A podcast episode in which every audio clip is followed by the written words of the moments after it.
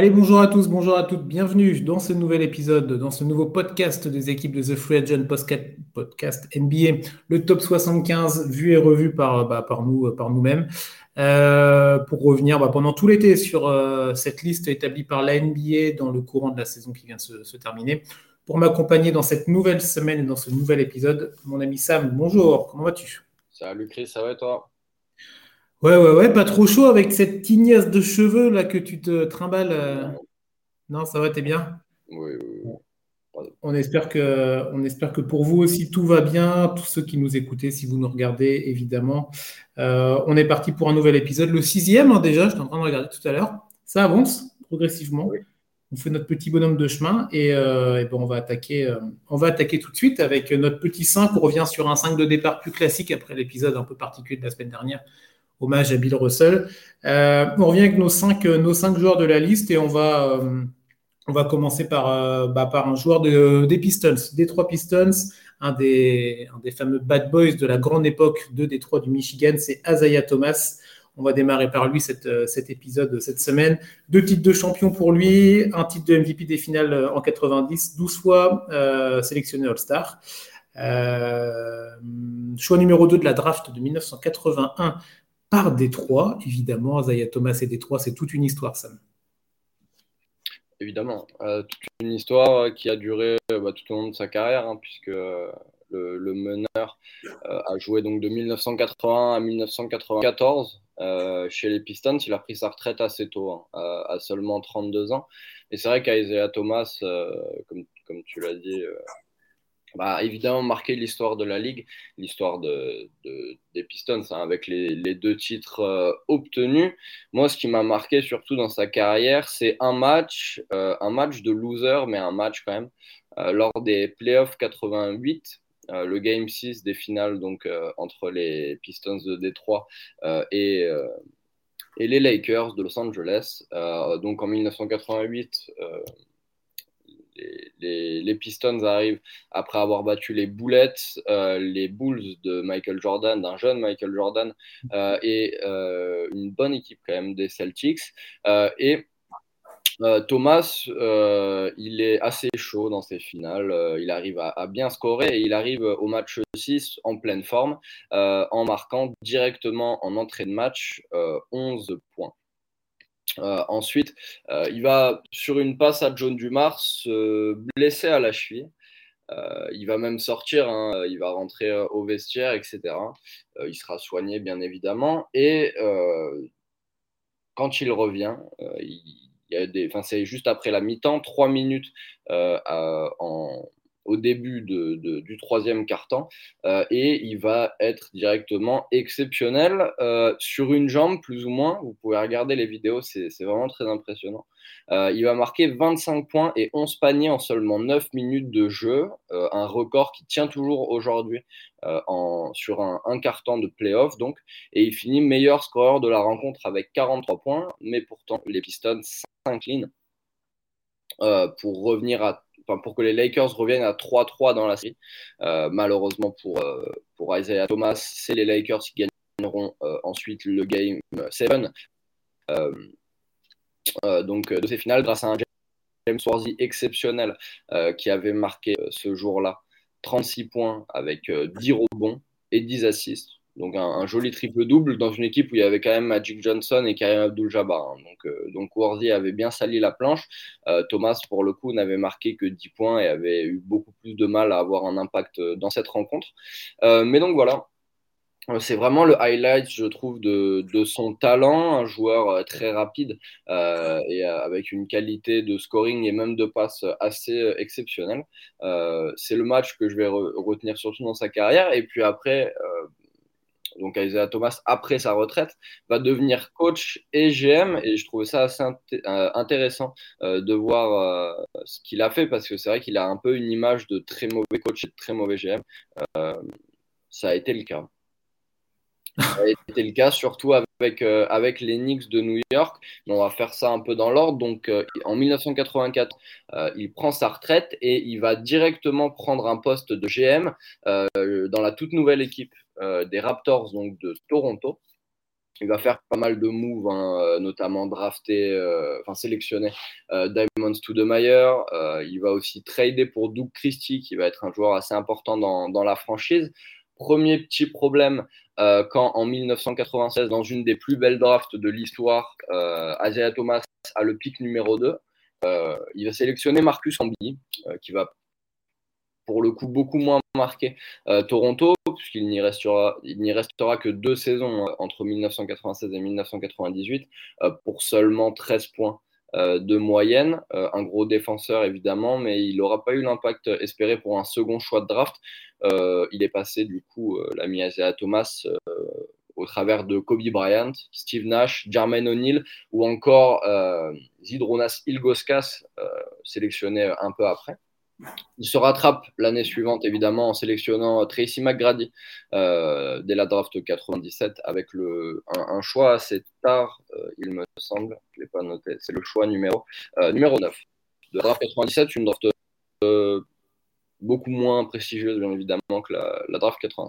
Mm. Mais donc voilà, il part un peu là-dessus, donc en, en, 1998, et il va redevenir GM euh, un peu plus tard, euh, juste après son, sa carrière euh, en tant que, coach, puisqu'il est coach d'abord d'Indiana de 2000 à 2003. En fait, c'est la période entre Larry Bird et Rick Carlisle. Il y a eu du Isaiah Thomas. Il a fait un peu de playoff, mais c'était pas énorme. 15 matchs de playoff en trois saisons. Et après, il sera coach des Knicks en même temps que GM entre 2006 et 2008. Et pour cette période chez les Knicks, on a des trades qui sont vraiment euh, assez compliqué, on va dire, euh, puisque euh, dès, qu'il arrive donc en, 2004, il va trader deux premiers tours de draft, dont un qui deviendra Gordon Hayward d'ailleurs, et un un peu moins important, pour deux joueurs, Enferni Hardaway, donc Penny Hardaway, qui vient mourir plus ou moins chez les, chez les Knicks. Hein,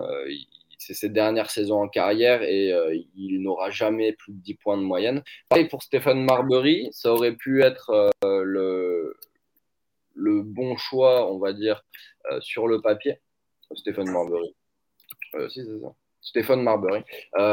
du coup, quand il arrive chez les Knicks, il est plus ou moins dans son prime de scoreur. Il, il tourne avec Phoenix un peu au-dessus des 20 points de moyenne.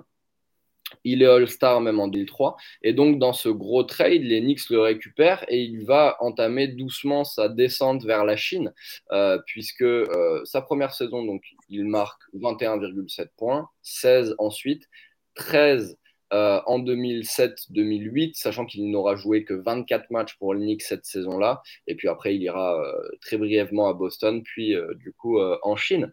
mais donc, malheureusement pas le bon choix euh, qui a été fait pour, euh, par Isaiah Thomas.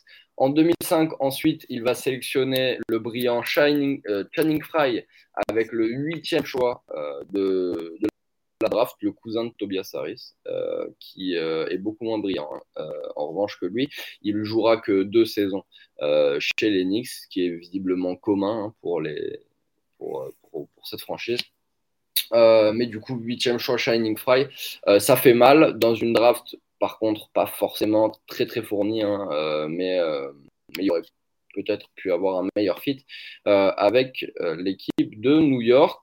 Plusieurs autres mauvais choix derrière, je ne vais pas tous te les faire, mais on a un trade en 2005 qui est vraiment vraiment symptomatique de justement c'est peut-être par rapport à la pression de New York, mais en fait, si tu regardes dans, sa carrière de GM, euh, il y a eu beaucoup de trades qui ont été faits très vite sur des joueurs qui arrivent, ils repartent directement dans la foulée et ça marche pas, ça marche pas, ça marche pas. Il n'y a jamais eu vraiment un groupe de défini euh, pendant que, Thomas était, euh, était directeur général. et justement, ce, trade en, est, en est un peu le, symptôme. Il, il va trader deux choix de draft deux choix de draft qui vont donner des joueurs dont, dont, je vais parler juste un peu plus tard. Euh, mais du coup, il va trader deux premiers choix de draft contre Eddie Curry, qui arrive au Knicks euh, et qui va pas du tout marquer hein, la, franchise, malheureusement. il va jouer cinq saisons là-bas avant de partir avant de partir du roster. Et c'est pareil, euh, c'est des blessures, euh, c'est euh, des grosses performances dans les premières saisons et après il va diminuer, diminuer. mais donc, Eddie Curry va être envoyé avec un joueur correct, Antonio Davis, contre deux choix de draft qui ont donné Joachim Noah et Lamarcus Aldridge. Ensuite, via évidemment plusieurs, plusieurs, trades, mais donc ça aurait été, ça aurait été ces choix de draft-là. donc,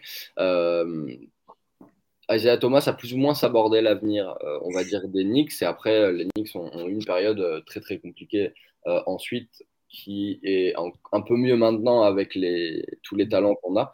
mais il est à la base de, cette équipe des Knicks un peu en difficulté qu'on a eu, qu'on a eu depuis.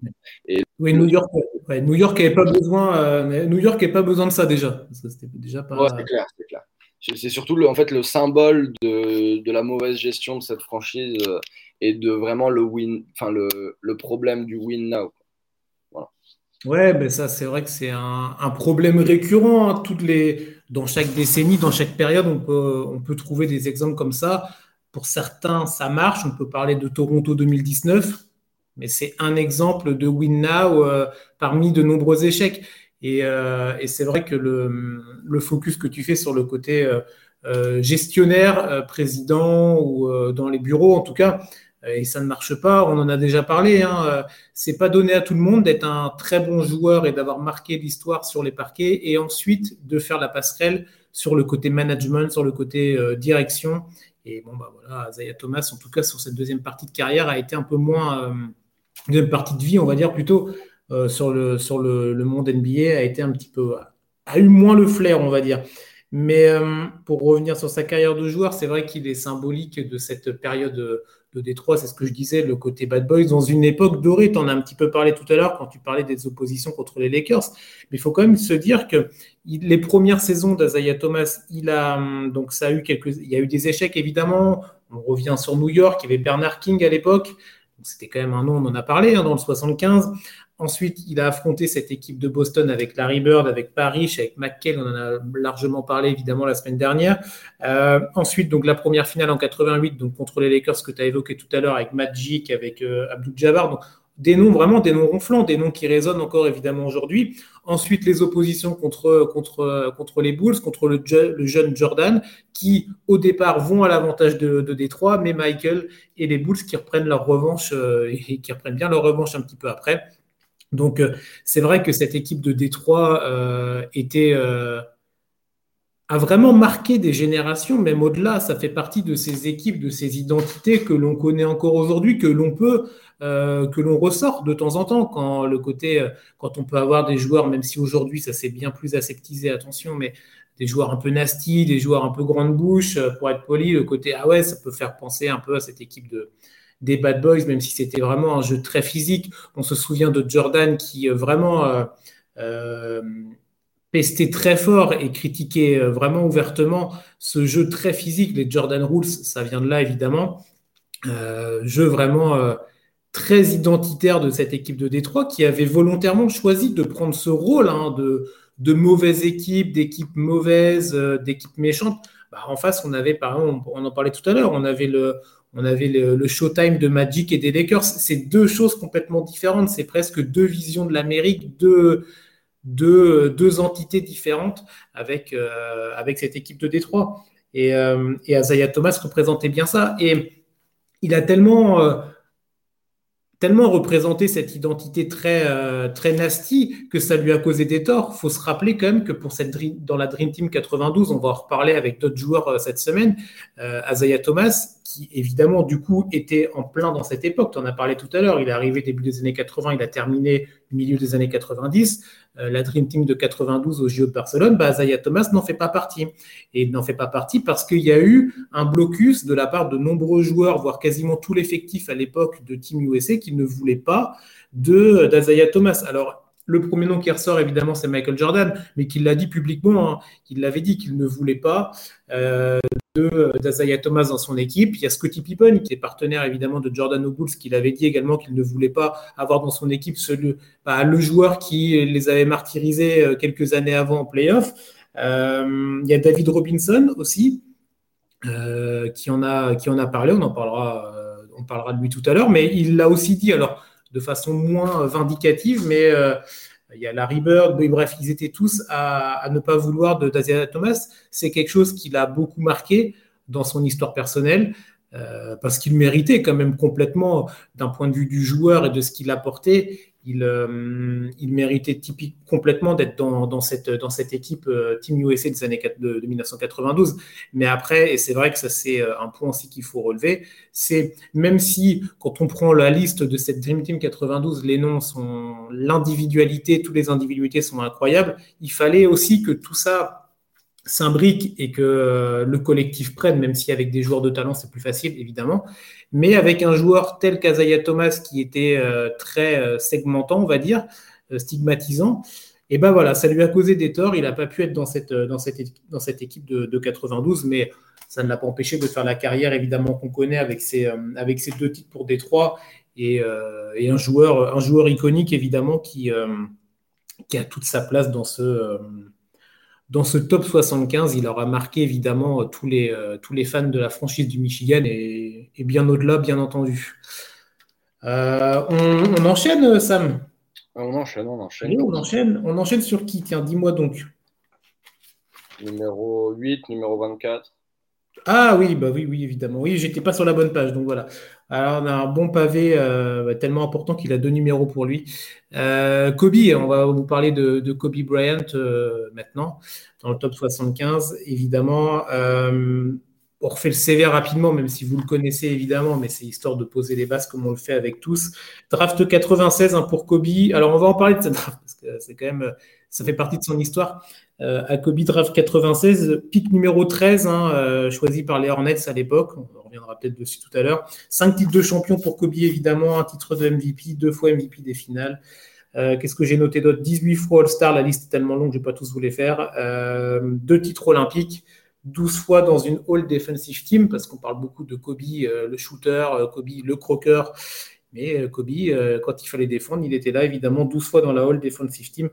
C'est une icône du basket, c'est un joueur emblématique, c'est une légende. Je pense que les qualificatifs manquent pour parler de, pour parler de, Kobe Bryant, euh, Sam. Bah, c'est ça, et justement, il y a un truc très intéressant euh, dont, que tu as dit en fait en introduction, c'est que bah, tout le monde sait plus ou moins, euh, tout le monde connaît presque tout de Kobe. c'est une légende évidemment, une légende assez récente en plus. Et donc, bah, aujourd'hui, pour parler de lui, j'ai essayé de trouver quelque chose dont on ne parlait bah, pas plus que ça, en fait, euh, par rapport à, à Kobe. Quoi. Et je suis tombé sur la carrière de son père, en fait. donc, Joe Bryant, que, qui a joué aux Sixers, on le sait puisque Kobe est né à Philadelphie et que euh, et qui a toujours eu un lien entre le joueur et, cette ville-là. Euh, mais du coup, euh, Joe Bryant, c'était aussi un espèce de d'ovni poste 3-4 plus ou moins, avec un physique un peu à la Brandon Ingram, 2m6, 83 kg seulement. et il arrive dans une draft plutôt prestigieuse hein, aussi, euh, en 1975. Euh, l'ami Joe Bryant, il est quand même 14e choix, euh, un choix fait d'ailleurs par Golden State. On, y reviendra plus tard. mais dans cette draft, il y a quand même du David Thompson, Gus Williams, World B. Free, Alvan Adams également, légende, légende des Suns. donc, un joueur qui évidemment euh, est un peu dans l'ombre de son fils parce que c'est un des 75. Euh, mais euh, Joe Bryant, du coup, il, a passé au final 8 ans dans la, dans la NBA de 1975 à 1983 et il va même aller en finale NBA en 1977 c'est les Sixers donc qui affrontent les Trailblazers de Portland, les Sixers évidemment de Julius Serving, hein, qui sur euh, cette série euh, va marquer plus de 30 points par match. Malheureusement, ça ne sera pas suffisant contre un très gros collectif euh, de Portland avec quatre joueurs à plus de 15 points Lionel Hollins, Bob Gross, Maurice Lucas et surtout Bill Walton, bien sûr. mais pour en revenir à Joe Bryant, il va quand même jouer sur les six rencontres et il va jouer 160 minutes. Donc, je vous laisse faire le calcul, mais du coup, ça fait 9 minutes en moyenne, 3,2 points, 2 rebonds, une passe et même une interception de moyenne sur, une, sur des finales NBA, c'est assez, assez correct on va dire. C'est évidemment pas des statistiques exceptionnelles. Mais donc voilà, euh, Joe Bryant. Et ensuite, il, partira du côté de, San Diego pour jouer chez les, euh, chez les Sixers. il finira sa carrière. il finira sa carrière à Houston en 1983, où il va même faire euh, une bonne partie de sa saison en tant que titulaire parce qu'il devient un joueur, un scoreur assez régulier euh, qui va marquer autour des, 10 points de moyenne. Mais sur ces deux dernières saisons, il fait 49 matchs en tant que titulaire euh, donc pour San Diego et 56 euh, pour Houston avant de se retirer.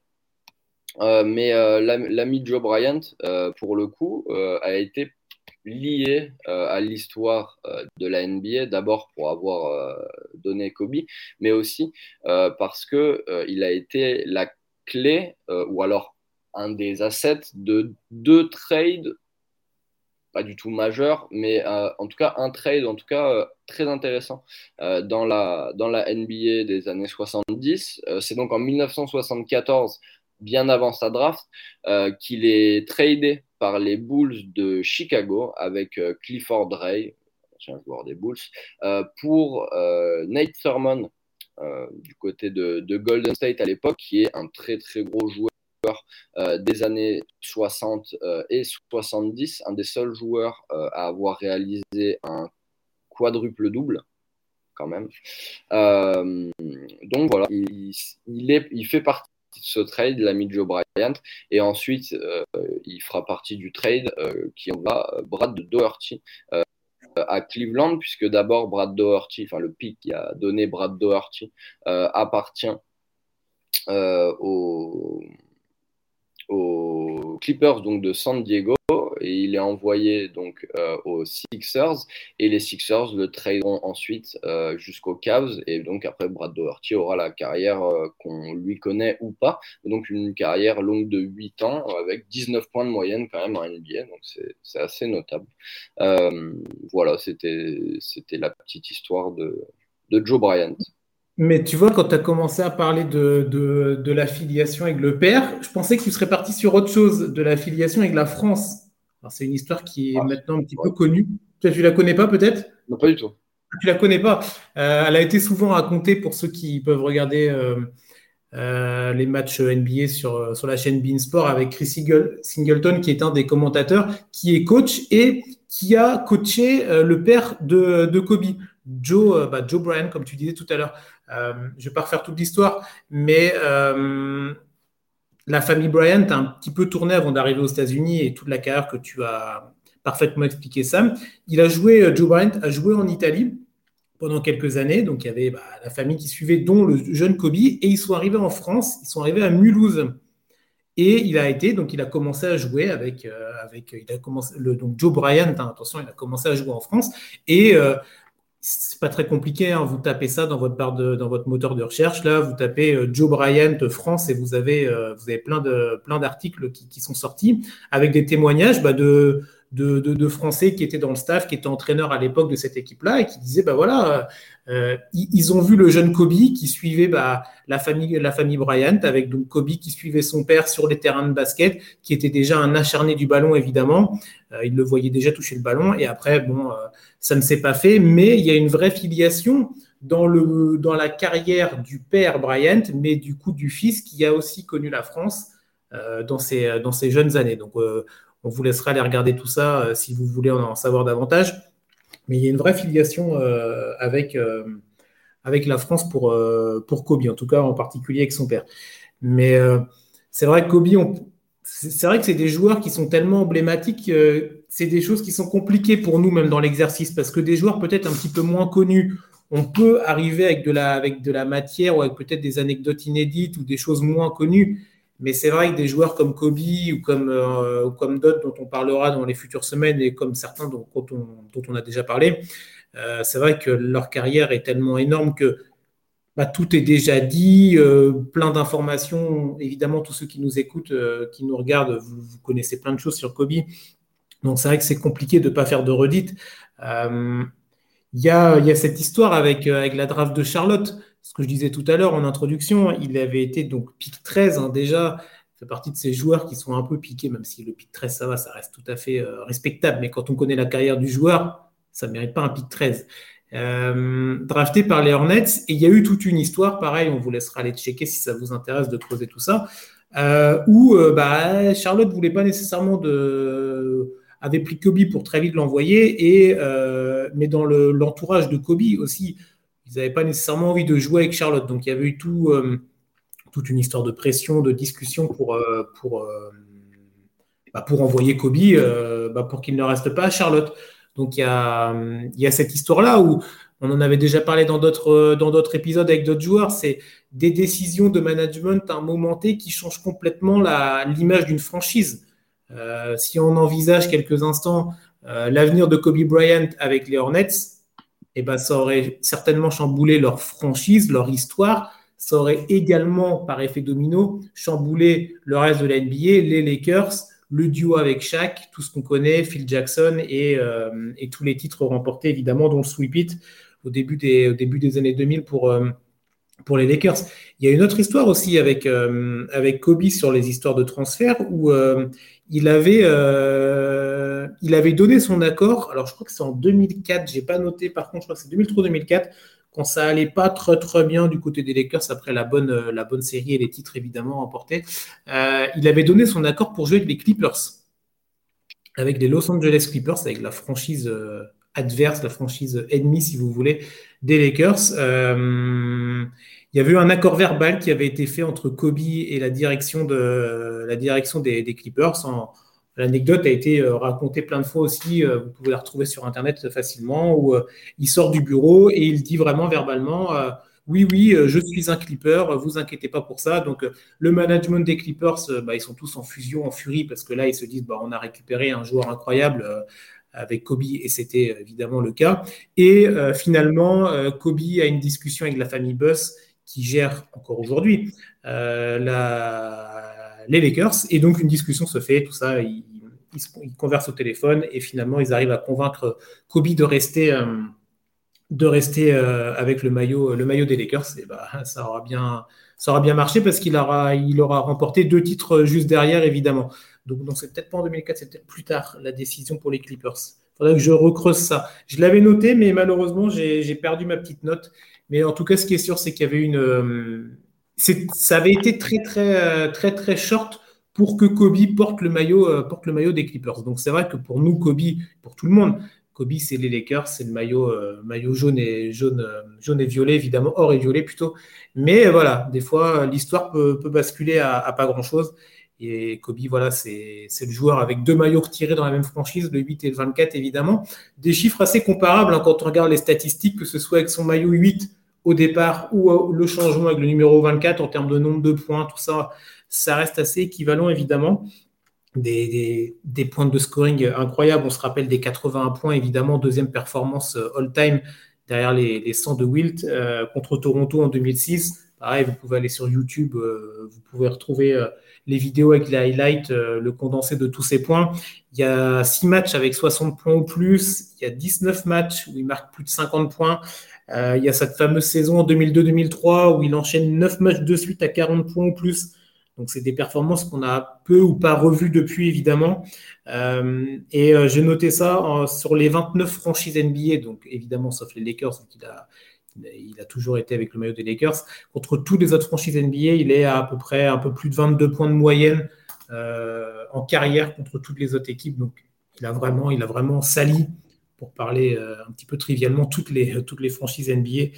Donc vraiment, voilà, une icône, évidemment, qui a été... Euh, ça a été plus qu'un basketteur parce qu'on se rappelle de son, de son départ à Kobe avec sa lettre euh, Dire Basketball quand il décide d'annoncer sa retraite, sa fin de carrière, Kobe. Il décidera un petit peu plus tard de retranscrire ça, si je peux me permettre, en, en mini-film, mini-film qui obtiendra un Oscar derrière. Donc Kobe, tout ce qui touchait, c'était de l'or en fait. Ça, ça, c'était fait partie de ces, de ces joueurs-là, de ces gens-là qui, bah voilà, tout ce qui, tout ce qui touche devient, devient, devient de l'or et devient, euh, quelque chose d'incroyable. Donc oui, une icône évidemment qui, qui, dépasse, qui dépasse le basket. On, On, se souvient évidemment de toute l'émotion au-delà de la, sphère NBA lors de sa disparition ça avait vraiment euh, impacté euh, bah, la société, la société américaine. Même nous en France, on avait été, il y avait, ça avait fait euh, partie des journaux,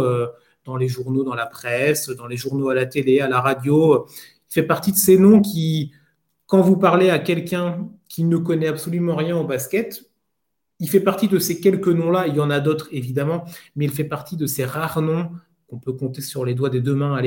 Euh, où les gens, voilà, si vous en parlez, euh, je ne sais pas, à votre voisin, votre facteur, à votre mère, à votre, euh, qui vous voulez, ce nom-là résonne. C'est, c'est, ils vont dire ah oui, bah oui, c'est le joueur de basket, oui, c'est celui qui portait le maillot des Lakers, etc. Voilà. Et ça, c'est quelque chose qui marque plus que les statistiques, plus que les titres, plus que tout ça. Évidemment, ça compte et c'est primordial. Et nous qui sommes fans de basket, c'est des choses que, évidemment, nous allons prendre en compte. Mais pour, pour la société de, au sens large, Kobe Bryant, qui fait partie de, il fait partie de tout ça. Et, euh, évidemment, c'est, euh, important euh, d'en parler. On a fait court sur lui, on pourrait en parler pendant des heures et des heures, évidemment. Mais voilà, on est parti sur le principe de ne pas nécessairement faire de la redite et de vouloir vous répéter toutes les choses que vous connaissez déjà ou que vous avez déjà entendues. Donc, donc voilà, il y a cette histoire avec son père que Sam vous a, vous a raconté. Il y a le petit complément avec, avec la petite connexion en France. Donc, et ces histoires où voilà ça a commencé à Charles, bah, ça a commencé. Il a été piqué par Charlotte, mais il n'a jamais joué. Il a failli aller aux Clippers. Donc euh, l'histoire parfois se joue à, des détails, mais c'est ça qui fait, euh, qui fait la différence évidemment. Et, euh, Kobe, un, grand monsieur évidemment du, basket et, du, monde, du monde dans sa globalité. On, part sur notre troisième joueur. On va reculer un petit peu dans les décennies là. Tout à fait. Tout à fait, on va reculer même, plutôt pas mal pour parler de, Pistol Pete, c'est ça c'est ça, Pete Maravich. On va aller dans les années 70. Euh, ouais, c'est ça, la décennie 70. Hein, c'est, euh, ça, s'arrête à, ça s'arrête à 80, c'est tout. Et hop, il a fait la décennie, magnifique, de 70 à 80. Pete Maravich, draft 1970. Euh, pick choix numéro 3 par, par Atlanta. Il a été 4 fois dans la All NBA Team, 5 fois All-Star, un titre de meilleur score. Pas de titre pour lui, mais au-delà du palmarès, on en parlait juste un instant de Kobe, euh, il y a le palmarès, il y a les stats, tout ça. Alors oui, Pete Maravich n'a pas de titre, mais euh, pour l'époque, il faut toujours recontextualiser, pour l'époque, c'est un joueur assez incroyable. Son surnom euh, veut tout dire, et tu vas peut-être en parler Sam, et c'est un joueur qui, s'il avait joué dans l'époque moderne, il en aurait sali des feuilles de stats quand même. Euh, Pete Maravich, euh, c'est quelque chose. Moi, je sais que je vais parler, je vais partir sur ça, sur son côté scoreur et l'absence de ligne à trois points à l'époque. C'est ça quand même qui a marqué aussi Pete Maravich. Mais euh, voilà, on va pas spoiler, mais Pete Maravich, joueur important de la décennie 70. Bah, joueur très important de la, de la décennie 70. D'abord avec Atlanta, ensuite avec, avec New Orleans. Euh, mais enfin le jazz d'ailleurs de New Orleans euh, à l'époque. Mais c'est vrai que il y a que deux saisons euh, en gros ou non une saison pardon. La dernière. voilà, où Pete Maravich a un pourcentage à trois points, un pourcentage qui est assez exceptionnel. Je, je, te, laisserai en parler un peu après. Moi, ce qui m'a marqué et ce que je retiens plus ou moins de, de la carrière de, de l'ami Pete Maravich, c'est ses stats en NCA puisqu'il est quand même le meilleur scoreur de l'histoire de la ligue, enfin de la, de la ligue, universitaire de la euh, avec 3667 points en seulement trois saisons. Euh, vous vous demandez probablement combien ça fait en moyenne. Ça fait 44,2 points de moyenne euh, en 83 matchs. Tout ça à 43,8% au tiers, 77,5% au lancer.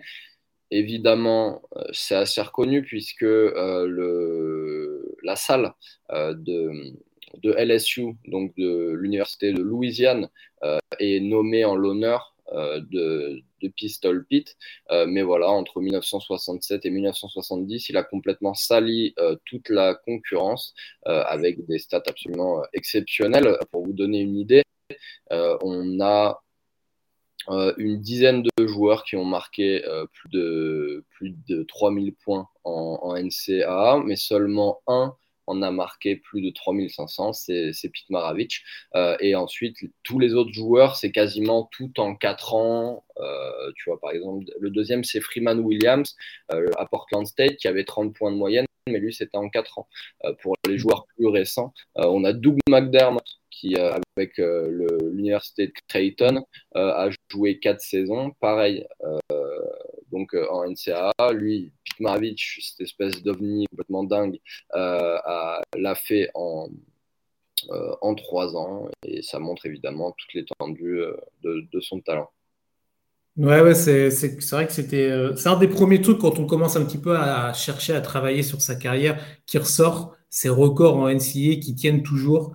Euh, c'est assez euh, incroyable les chiffres que tu as donnés 44 points de moyenne sur trois saisons quand même. C'est une régularité sur trois ans assez abominable. et voilà, et tu l'as dit tout à l'heure, Pistol Pete, un, un, shooter incroyable. Et dans une époque, comme on l'a dit aussi tout à l'heure, où il n'y avait pas la ligne à trois points. Il l'a connu, comme tu l'as dit, que pour sa dernière saison, 79-80, quand la NBA l'a mis, euh, l'a officialisé, l'a mis en place en tout cas. Euh, et il nous propose un petit 10 sur 15. Alors aujourd'hui, 10 sur 15, on en rigole. On se dit 10 sur 15, c'est un mec qui fait ça un soir dans une bonne série. Mais il faut toujours pareil, c'est les années, euh, fin des années 70, on va tout début des années 80. Mais ça montre, bah ça montre, en quelque sorte, ça ça laisse augurer un petit peu ce qu'il aurait pu proposer s'il avait été dans une époque où la ligne à trois points était déjà d'actualité. Euh, il aurait pu proposer des stats incroyables. Quand on regarde un petit peu ses records en carrière en NBA, il nous claque quand même un 68 points contre New York, euh, 103 points. C'est ça qu'il faut aussi se dire. C'est qu'aujourd'hui, quand on a des joueurs comme euh, Damien Lillard, Stephen Curry et d'autres qui nous plantent des, performances incroyables, c'est tout à fait honorable, évidemment, euh, c'est extraordinaire qu'il nous propose, mais avec beaucoup de tirs à trois points dans une adresse plus ou moins réussie. Là, c'est un gars qui nous vous en plante 68 lors du même match sans aucun tir à trois points parce que la ligne à trois points n'existe pas.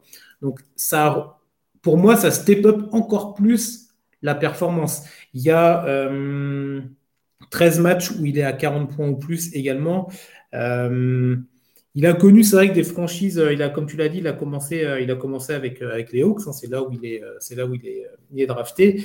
Il a ensuite au New Orleans Jazz. Alors on vous en voudra pas si vous ne connaissiez pas le nom de cette franchise, hein, qui est un mélange entre du coup deux, deux franchises, deux franchises actuelles.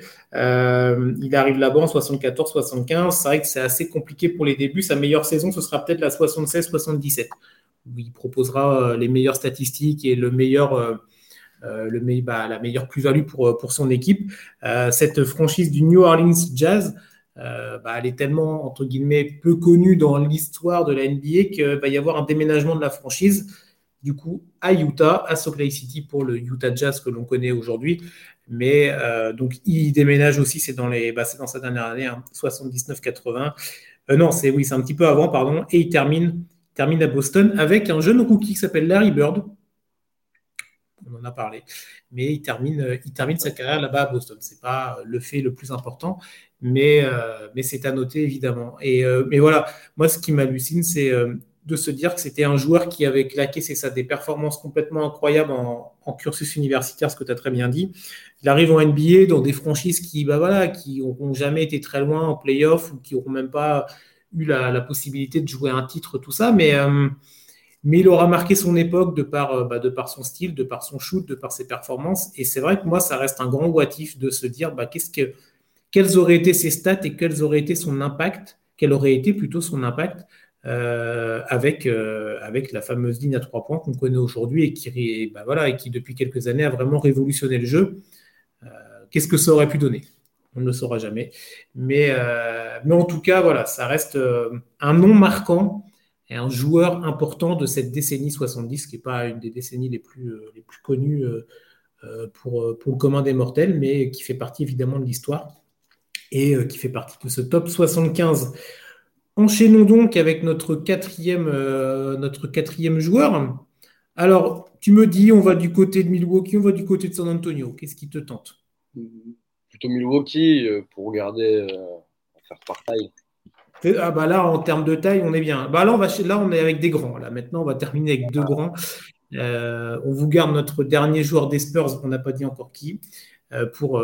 Ah si, on a, on a parlé tout à l'heure. Pour ceux qui ont écouté le début du podcast, on en a parlé. on, on s'est auto-trahi. On va parler des Bucks maintenant de Milwaukee, d'un joueur en activité. Et quel joueur? Yannis Antetokounmpo. Voilà, c'est pareil. Hein, ce nom-là résonne bien dans vos têtes, vous qui nous écoutez, qui nous regardez en, cette, en cet été 2022. Euh, un titre de champion pour Yanis, évidemment. Un titre de MVP des finales, deux fois MVP, le back-to-back pour lui. Euh, drafté en 2013. Déjà 2013, il va entamer, euh, il va arriver à sa dixième saison NBA, Yanis Antetokounmpo. Ça fait partie de ces joueurs-là qui sont maintenant bien installés dans la ligue. Et pourtant, bah moi, j'ai pas l'impression que ça fait 10 piges, mais, mais c'est le cas. Bah, ça, va, être le cas bientôt. Draft 2013, pick numéro 15 par Milwaukee. Alors, je ne vais pas nous spoiler, je ne sais pas sur quel axe toi tu t'es lancé, mais j'ai été regarder la draft 2013 parce que quand j'ai vu le pick 15, j'ai un peu rigolé quand même. Tout à l'heure, on parlait du pick 13 pour, euh, pour Kobe. Bah, encore pire, c'est pick 15. Tu as, regardé un petit peu les noms de cette draft 2013 bah, Oui, déjà devant lui, euh, enfin, la punchline, c'est que Sacramento a drafté Ben McLemore devant Yanis Antetokounmpo. Pareil pour Trey Burke. Michael Carter Williams, Kelly Olinik, Shabazz Muhammad. C'est chaud. Ouais. Il y a des GM qui doivent vraiment s'en mordre les doigts aujourd'hui. Hein. après, il faut...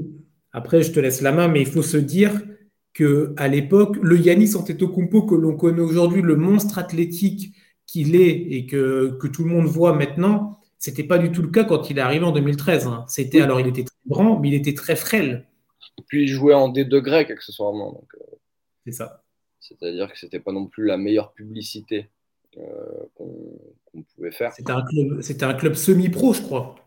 C'est ça. C'est ça, c'était un club semi-pro. Euh, donc ouais, bah, je te laisse la main sur Yanis, Sam, si tu veux.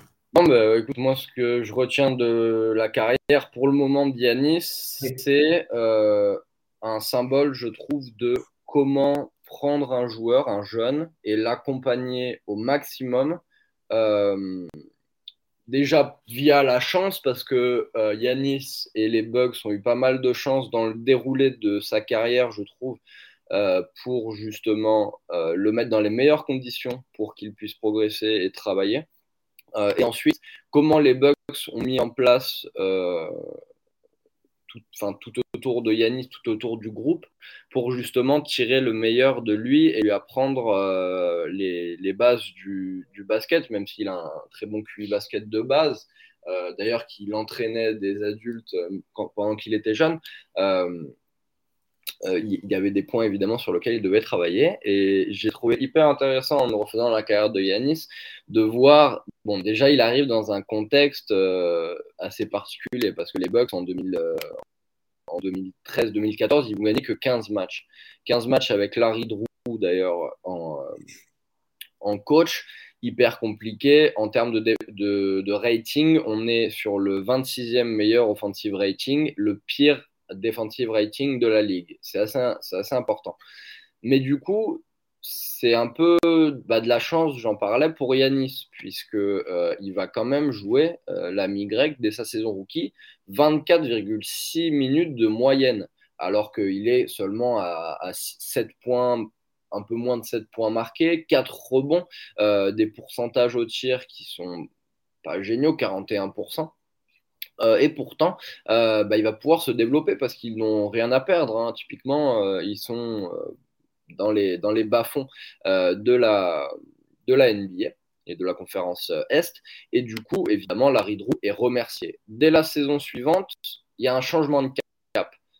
C'est intéressant, tu vas voir les ratings que j'ai mentionnés tout à l'heure, puisqu'on passe du dernier euh, bilan défensif de la ligue au, au quatrième meilleur bilan défensif toujours 26e attaque par contre. mais du coup, ça va permettre à Yanis de s'améliorer grâce à Jason Kidd du coup, qui est, euh, qui est devenu le coach de cette équipe. 41 euh, victoires, 41 défaites euh, pour les Bucks lors de cette saison, troisième de la division centrale et donc une série de playoffs qui sera perdue par contre contre les Bulls. mais les Bucks, donc John Hammond et son board, John Hammond qui est GM hein, de la franchise, a choisi Jason Kidd justement pour insuffler nouveau, une nouvelle identité très défensive à ce groupe et euh, Yanis euh, a d'ailleurs depuis été défenseur de l'année. Euh, mais du coup, euh, le grec, euh, malgré une production toujours assez moindre, hein, il est toujours à 12 points de moyenne, 6 rebonds, il va quand même être le deuxième meilleur temps de jeu de l'équipe derrière Brandon Knight. On ne peut pas non plus tout faire de, façon parfaite. plus de 30 minutes de moyenne pour un joueur qui, marque assez peu et qui est encore assez frêle hein, en regardant sur les, photos. Ben, c'est assez rare quand même. Et donc, on voit que les Bucks avaient le projet en tête et que même si les victoires ne suivaient pas, euh, eh ben, ils, avaient toujours euh, une structure euh, plus ou moins définie. Il l'entoure après avec, des, avec plusieurs joueurs, avec Chris Middleton, bien sûr, qui le suit depuis le début de sa carrière. il y a eu un passage Jabari Parker qui avait beaucoup de hype parce qu'il était très bon à Duke et qu'il a été drafté deuxième en 2014 hype qui va s'estomper un peu ensuite. Pareil pour Michael Carriams, qui avait un peu d'espoir, etc. Euh, et puis, euh, on va un peu avancer du passage de Jason Kidd. Les Bucks restent une défense plutôt correcte, pas autant que lors de la première saison de, l'ancien joueur des, Nets au coaching. Euh, mais on va arriver à la saison 2017-2018, puisque c'est la saison où Yanis Antetokounmpo, si je me trompe pas, non, c'est 2016-2017, pardon. 2016-2017, Devient un, joueur très important dans la ligue. Il va avoir euh, donc euh, son titre de MIP, meilleure progression de l'année, euh, avec des, moyennes qui. Enfin, il prend quasiment 10 points de moyenne, 22,9 points par match, 8 mm. rebonds, 6 passes, 5,5 passes, avec plus d'un bloc et demi et plus d'1,5 style, donc il a 1,6. Yannis Antetokounmpo devient enfin un joueur très intéressant et Jason Kidd ne suffit plus puisque les Bucks euh, sont toujours euh, limités offensivement et donc euh, l'ami John Horst puisqu'il y aura un changement de, management mais tout va, bien s'aiguiller, va choisir Mike Budenholzer qui va faire passer cette équipe dans une autre dimension, quatrième mais offensive rating, toujours premier defensive. mais donc voilà, une vraie progression sur un autre aspect du jeu. Euh, c'est peut-être euh, ce qui a fait euh, de Yanis un joueur aussi complet, qui au final va gagner plusieurs MVP, qui,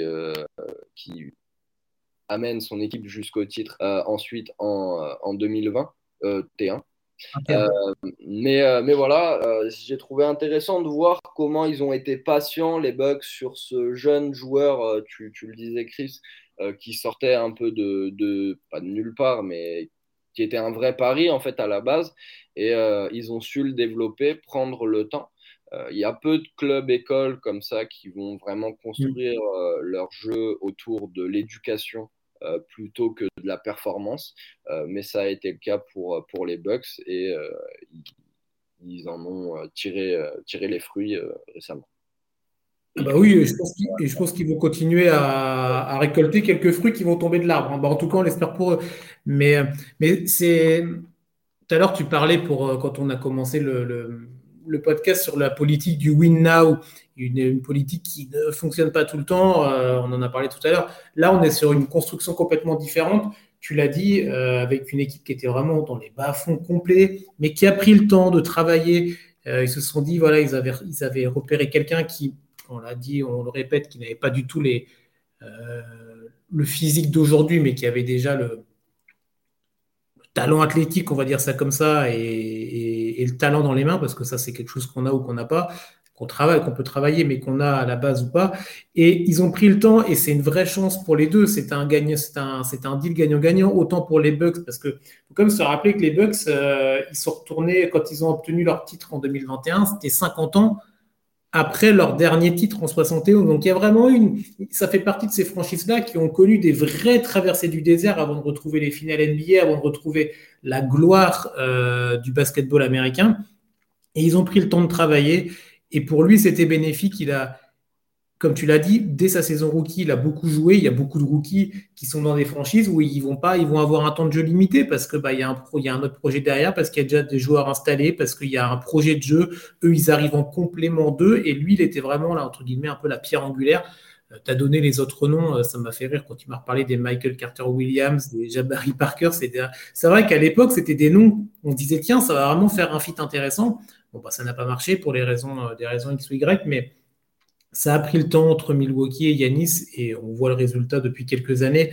Le, passage de Jason Kidd est souvent, euh, ah, souvent peut-être pas, mais en tout cas, c'est vraiment quelque chose à noter dans la progression, dans le jeu et dans la façon de travailler, de jouer de Yanis Antetokounmpo. Il l'a dit plus tard.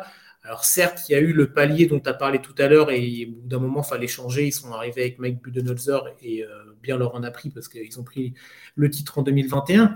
Mais euh, je pense que pour Yanis, je pense même, je suis sûr, l'arrivée d'avoir un, coach euh, tel que Jason Kidd qui a toute la carrière qu'on a évoquée dans un précédent épisode, ça ne peut faire que du bien à ce genre, à ce genre de, joueurs-là.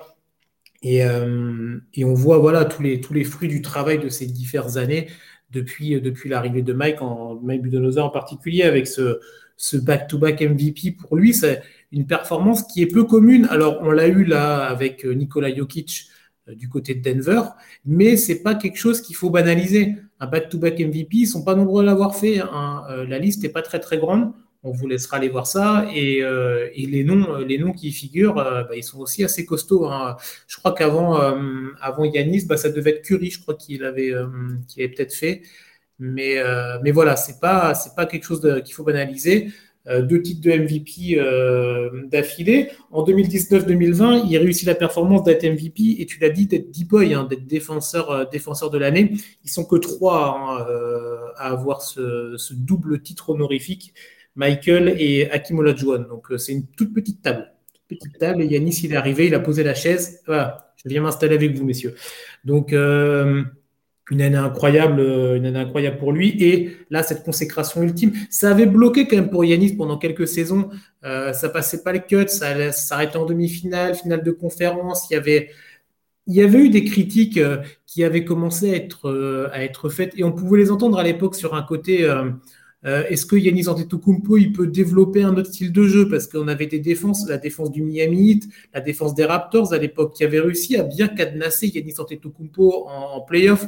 On se rappelle des boîtes, des box qui avaient été mises en place euh, pour empêcher Yanis de pouvoir pénétrer, de faire caricaturer, mais de faire un peu du tout droit.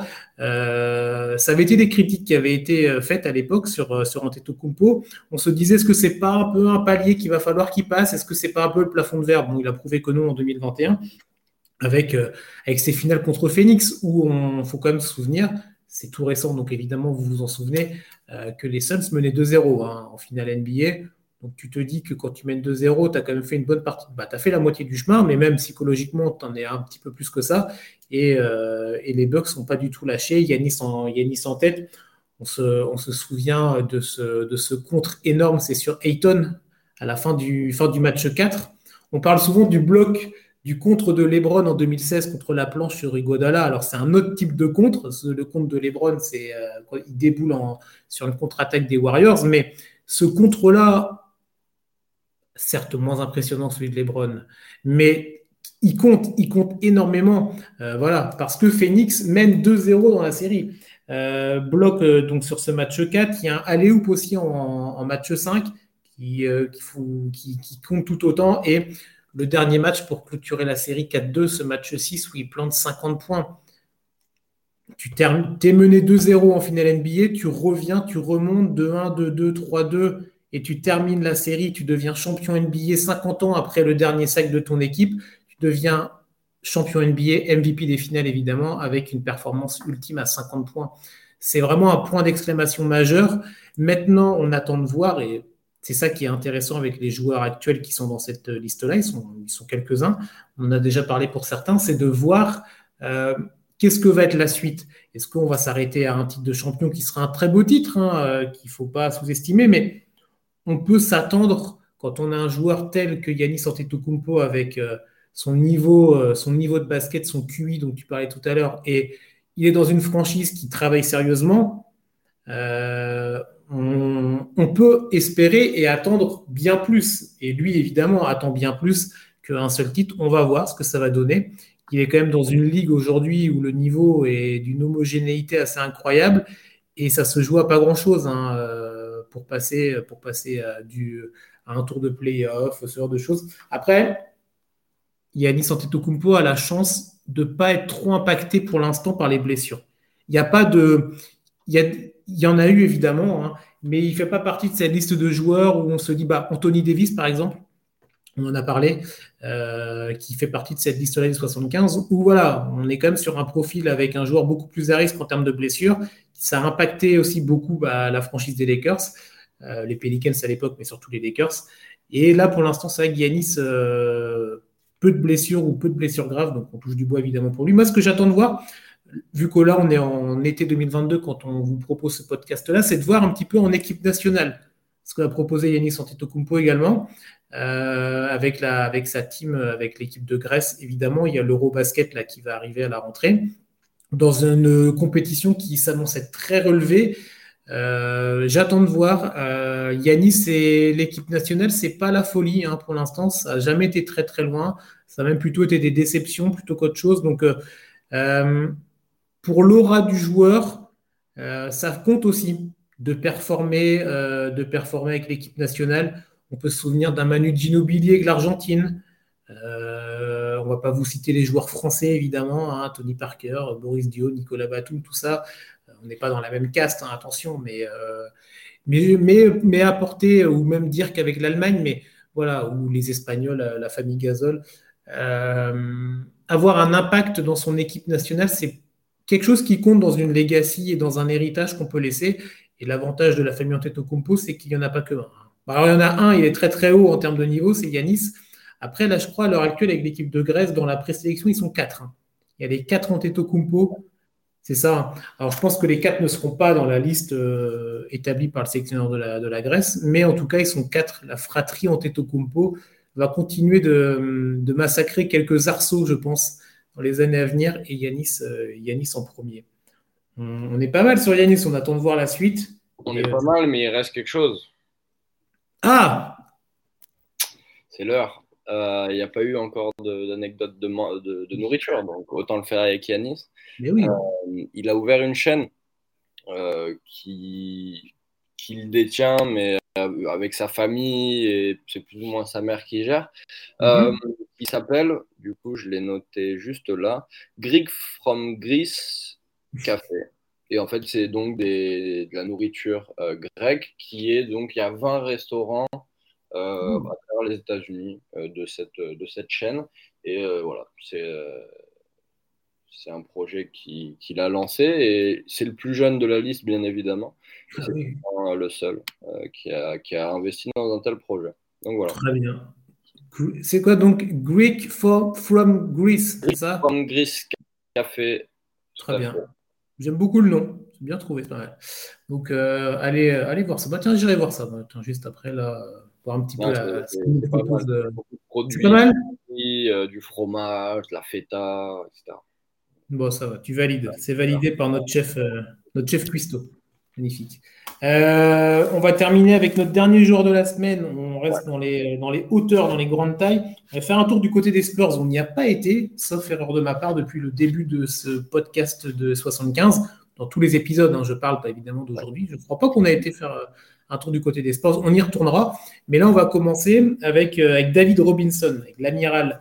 Euh, David Robinson, nom, euh, important dans cette, dans cette franchise des Spurs. Il y a d'autres noms évidemment plus récents qui vont revenir tout de suite en tête, mais David Robinson est un nom majeur évidemment qu'il faut, qu'il faut noter. On va s'arrêter dessus. Draft 87 pour, pour lui. Choix numéro 1 des San Antonio Spurs. Il y a toute une histoire aussi par rapport à, cette, à ce pic-là. Il y a tout, Bon, on en reparlera après, mais il y a un côté. Euh, San Antonio a toujours eu le nez, euh, le nez quand même hein, pour ce genre de truc. Euh, deux fois champion pour, bah, pour Robinson, le titre en 99 et en 2003. Une fois MVP de la saison régulière. Une fois défenseur de l'année. Dix fois All-Star.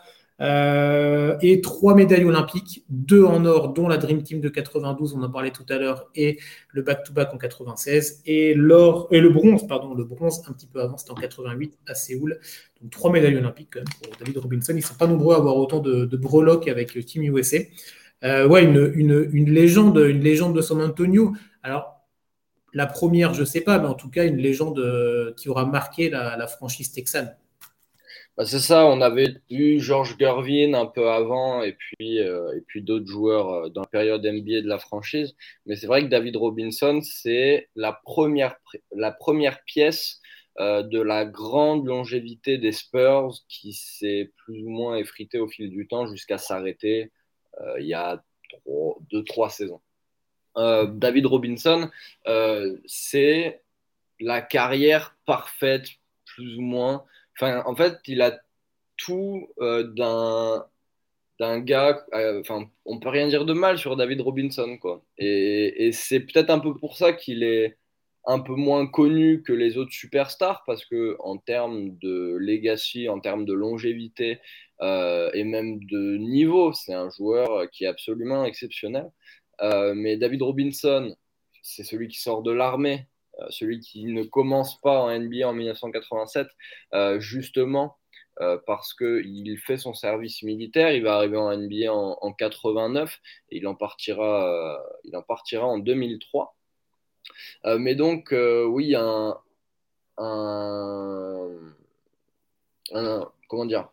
le précurseur en fait de du travail dur, euh, de, du travail sérieux et de l'anti-NBA un peu de l'époque qui était euh, beaucoup flashy avec des superstars, et, etc.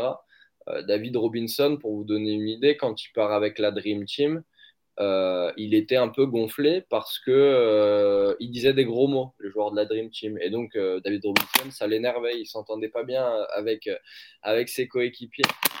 pardon ça montre un peu l'image du, garçon, euh, quelqu'un, un, joueur très sérieux sur le parquet et en dehors, et qui aura euh, amené ensuite euh, toute sa connaissance à Duncan, et puis à, Tony, à, Manu, etc. Et qui, aura, qui aura porté les vers, vers la victoire. Bah oui, oui, et et quand il démarre en 89-90, après ses deux ans de service militaire, il fait vraiment passer un cap à cette équipe des Spurs. Tout à l'heure, tu parlais de Milwaukee et Giannis qui était vraiment au, bout du rouleau, euh, dans les bas-fonds plutôt de la ligue. Bah, les San Antonio, c'était quand même pas terrible non plus à cette époque-là, en 89, bah, la saison d'avant plutôt. Euh, ils étaient, je crois, ouais, 80, en 88-89, donc avant que Robinson euh, ne commence à jouer sous le maillot texan. Ils étaient 12e en conférence Ouest, ils étaient dans les, vraiment dans les bas-fonds, c'était c'était pas terrible. Et juste avec l'arrivée saison rookie de Robinson, hop, 35 victoires de plus dans la, poche. Il passe de la 12e à la deuxième place. Hein. Euh, il y a quelques joueurs comme ça qu'on a pu évoquer dans d'autres épisodes où euh, leur saison rookie a tout de suite euh, fait un step-up et un basculement pour, pour leur franchise. Ils vont aller directement en demi-finale de conférence. Hein. Donc, il faut juste remettre un petit peu en contexte. Tu passes d'une saison où tu es 12e à une saison où tu atterris avec l'arrivée d'un joueur à une demi-finale de conf. Donc, c'est vraiment, c'est vraiment pas mal. Ça va enchaîner avec sept saisons de suite hein, pour lui et pour les Spurs en playoff, euh, avec une finale perdue en 94-95. C'était contre les Houston euh, Rockets d'Akim Olajuwon, un autre, euh, un autre pivot en face costaud. C'était compliqué pour, pour les Texans à ce moment-là. Il fait partie des rares joueurs hein, à avoir, avoir fait un quadruple double, point rebond passe, et je crois que c'était les blocs pour, pour pour Robinson. Euh, tu l'as dit, il y avait de l'élégance. Euh, tu l'as dit sur le tout à l'heure l'anecdote sur euh, le côté les gros mots qui pouvaient être sortis tout ça, mais il y avait un côté très carré, très alors le côté militaire aussi tout ça qui devait jouer évidemment, mais il y avait une vraie élégance sur le parquet. il, est pasteur, il est pasteur ah. depuis bah ça, en tout cas, ça irait dans la logique euh, de, la carrière et de la, du schéma de vie, en tout cas.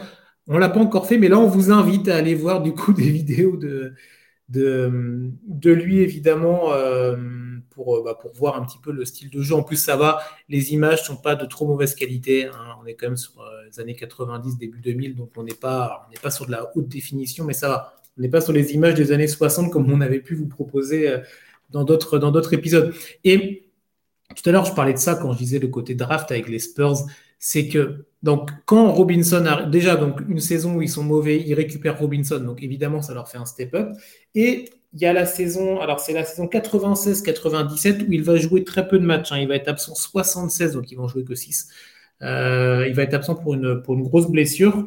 Donc évidemment, le bilan des Spurs s'en fait s'en fait sentir. Ils redescendent évidemment dans les bas-fonds de la, de la conférence Ouest. Draft arrive, draft de 97. Premier pick pour les Spurs. Ils récupèrent qui? Sam? Tim. Bah oui, ils récupèrent Tim. Donc les gars, ils sont pendant cette saison en playoff. Une seule saison, leur joueur majeur se blesse. Ils récupèrent le premier pick. Ils récupèrent Tim Duncan. Il va devenir la légende évidemment, et tu l'as dit, l'association entre le jeune Tim Duncan et le vieillissant, on va être gentil, euh, Robinson, bah voilà, ça va être les titres 99. Alors c'était une saison un petit peu particulière, la saison 99, mais euh, avec euh, la saison du lockout, hein, si je dis pas de bêtises. C'est ça. Donc, saison particulière, mais peu importe. C'est un titre, c'est une bannière. Et ensuite, en 2003, pour, pour clôturer, comme tu l'as dit tout à l'heure, euh, et ce, et ce palmarès également olympique euh, assez, euh, assez fourni quand même pour, pour lui. Donc, un, joueur majeur et un élément important de cette histoire des Spurs qui aura ensuite décliné sur toute la, période que l'on a connue évidemment avec Manu, avec Tim Duncan, avec Tony Parker, avec Greg Popovich et tout ça. Bon, avec Kawhi Leonard un petit peu plus tard aussi si on va un peu plus loin.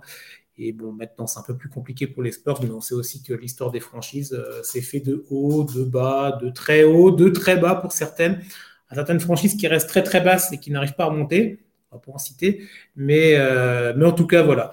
Euh, David Robinson, je veux dire Duncan Robinson. David Robinson fait partie de ces joueurs qui ont, marqué, qui ont marqué la ligue et qui ont marqué en tout cas une franchise. Là, les Spurs, évidemment, on a fait notre petit 5. Sam, on est pas mal? On est, on est très très bien. On, est pas mal. On espère que vous avez pris plaisir à nous écouter. Et, euh, sur ces cinq joueurs, on a encore été euh, dans les années 70, 80, l'époque actuelle. Voilà, on a fait un joli tour encore des franchises NBA avec pas mal d'histoires. On va se retrouver la semaine prochaine, bien entendu. Bah oui, on sera là, nous fidèles au poste tout l'été, même au-delà, on vous accompagne euh, bah, pour, pour la suite des podcasts, pour la suite du top 75 Prochain épisode, donc la semaine prochaine, restez bien branchés, restez connectés. Vous avez le podcast sur le grenier également. Double épisode là sur l'épopée des Bulls de Michael Jordan. Il y a tellement On a tout on a parlé d'Azaya Thomas en début d'émission.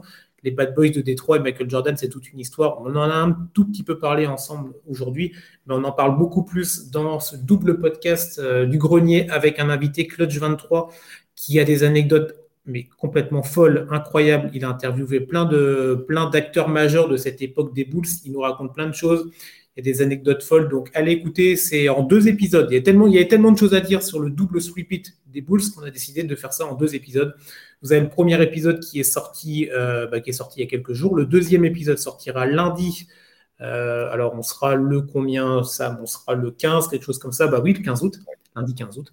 Donc vous pourrez écouter la deuxième partie si vous n'avez pas, bah, vous pouvez déjà écouter la première. Ensuite, vous avez la deuxième qui sort le 15 août. Euh, double épisode du grenier, évidemment, sur les Bulls. Donc, on vous invite très, très fortement à aller écouter ça. C'est avec Cédric également. On est à trois pour ce podcast. Le top 75, vous pouvez réécouter les précédents épisodes, évidemment, sur euh, les plateformes de podcast et en vidéo. On vous souhaite une bonne journée, un bon week-end et on se retrouve bah, la semaine prochaine et on se retrouve bah, très vite, en tout cas, sur The Free Agent. Ciao Ciao tout le monde